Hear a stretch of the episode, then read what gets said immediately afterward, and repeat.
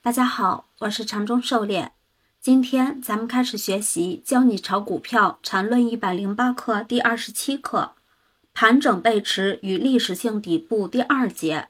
咱们的讲解按原文对照逐段进行，力求贴近原文解读，弄懂每课重难点。禅论原文，这种例子太多，例如零零零零零二，谁都知道该股是大牛股。但这牛股的底部，如果学了本 ID 的理论，是谁都可以发现的。请看该股的季线图，也就是三个月当成一个 K 线的图。一九九三年第一季度的三十六点七元，下跌到一九九六年的第一季度的三点二元，构成第一段，刚好前后十三季度，一个神奇数字。一九九六年的第一季度，然后到二零零一年第三季度的十五点九九元，构成第二段，一个典型的三角形。中枢的第二段出现三角形的情况很常见。前后二十三季度和二十一的神奇数字相差不大。二零零一年第三季度下跌到二零零五年的第三季度的三点一二元。前后刚好十七周，神奇数字三十四的一半，也是一个重要的数字。第一段跌幅是三十三点五元，第三段是十二点八七元，分别与神奇数字三十四和十三极为接近。因为十三的下一个神奇数字是二十一，加上前面说过的十七。都不可能是第三段的跌幅，因此站在这种角度，万科的二点九九元附近就是铁底了。不过这种数字分析意义不大，最简单的判断还可以用 MACD 来。第三段跌破第一段的三点二元，但 MACD 明显出现标准的背驰形态，回抽零轴的黄白线再次下跌，不创新低。而且柱子的面积是明显小于第一段的。一般来说，只要其中一个符合，就可以是一个背驰的信号；两个都满足，就更标准了。狩猎解读，这里禅师从季线图来看，如上图，从时间和空间两个维度，以神奇数字为依据来推理大底。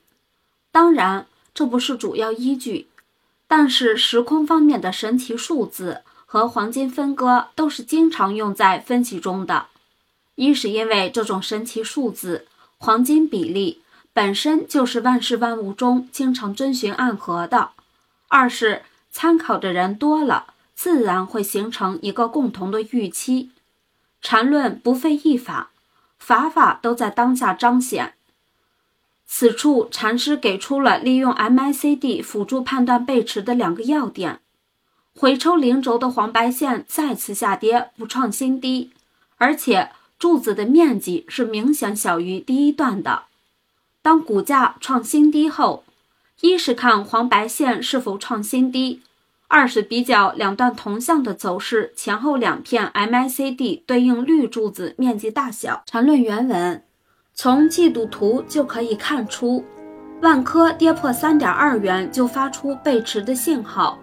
而实际操作中，光看季度线是不可能找到精确的买点的。但对大资金，这已经足够了，因为大资金的建仓本来就是可以越跌越买，只要知道其后是一个季度级别的行情就可以了。而对于小资金来说，这太浪费时间，因此精确的买点可以继续从月线、周线、日线，甚至三十分钟一直找下去。如果你的技术过关，你甚至可以现场指出，就在这一分钟，万科见到历史性大底部，因为季度线跌破三点二元后，这背驰的成立已经是确认了，而第三段的走势。从月线、周线、日线等可以一直分析下去，找到最精确的背驰点。狩猎解读发现大级别背驰段以后，对于大资金和小资金的操作是不一样的。大资金的买入不可能一下子完成，也不可能都买在最低点，所以大资金都是主动买套，大资金买着买着底部就出来了，而小资金则不同，完全可以买在较低的位置，或者等大资金抄底结束后在右侧买入。这里禅师给出了一个定位精确背驰点的方法。逐级缩小，在背驰段进行定位，也就是后面讲的区间套。缠论原文，学过数学分析的，都应该对区间套定理有印象。这种从大级别往下精确找大级别买点的方法，和区间套是一个道理。以万科为例子，季度图上的第三段，在月线上。可以找到针对月线最后中枢的背驰段，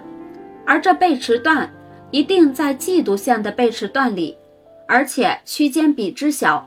把这个过程从月线延伸到周线、日线、三十分钟、五分钟、一分钟，甚至是每笔成交，这区间不断缩小，在理论上甚至可以达到这样一种情况。就是明确指出，就这一笔是万科历史底部的最后一笔成交，这成交完成意味着万科一个历史性底部的形成与时代的开始。当然，这只是最理想的情况，因为这些级别不是无限下去的，因此理论上并不能去证明就是一个如极限一样的点状情况的出现。但用这种方法去确认一个十分精确的历史底部区间是不难的。狩猎解读，这里禅师以万科 A 为例，给出了区间套的具体用法，就是在背驰段里找背驰段，不断细化到最精确点。如下两幅图，先在图一月线图上找到黄色两段盘整背驰比较，圈内为月线背驰段。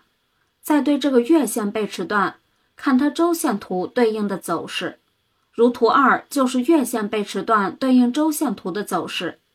大圈内为月线背驰段，小圈内为周线背驰段。按照上述步骤，还可以对这个周线背驰段的日线走势继续进行区间套，在日线图上找到对应的日线走势背驰段，这样逐步缩小下去。最终可以定位到分钟，甚至落实在最小的分笔成交单上。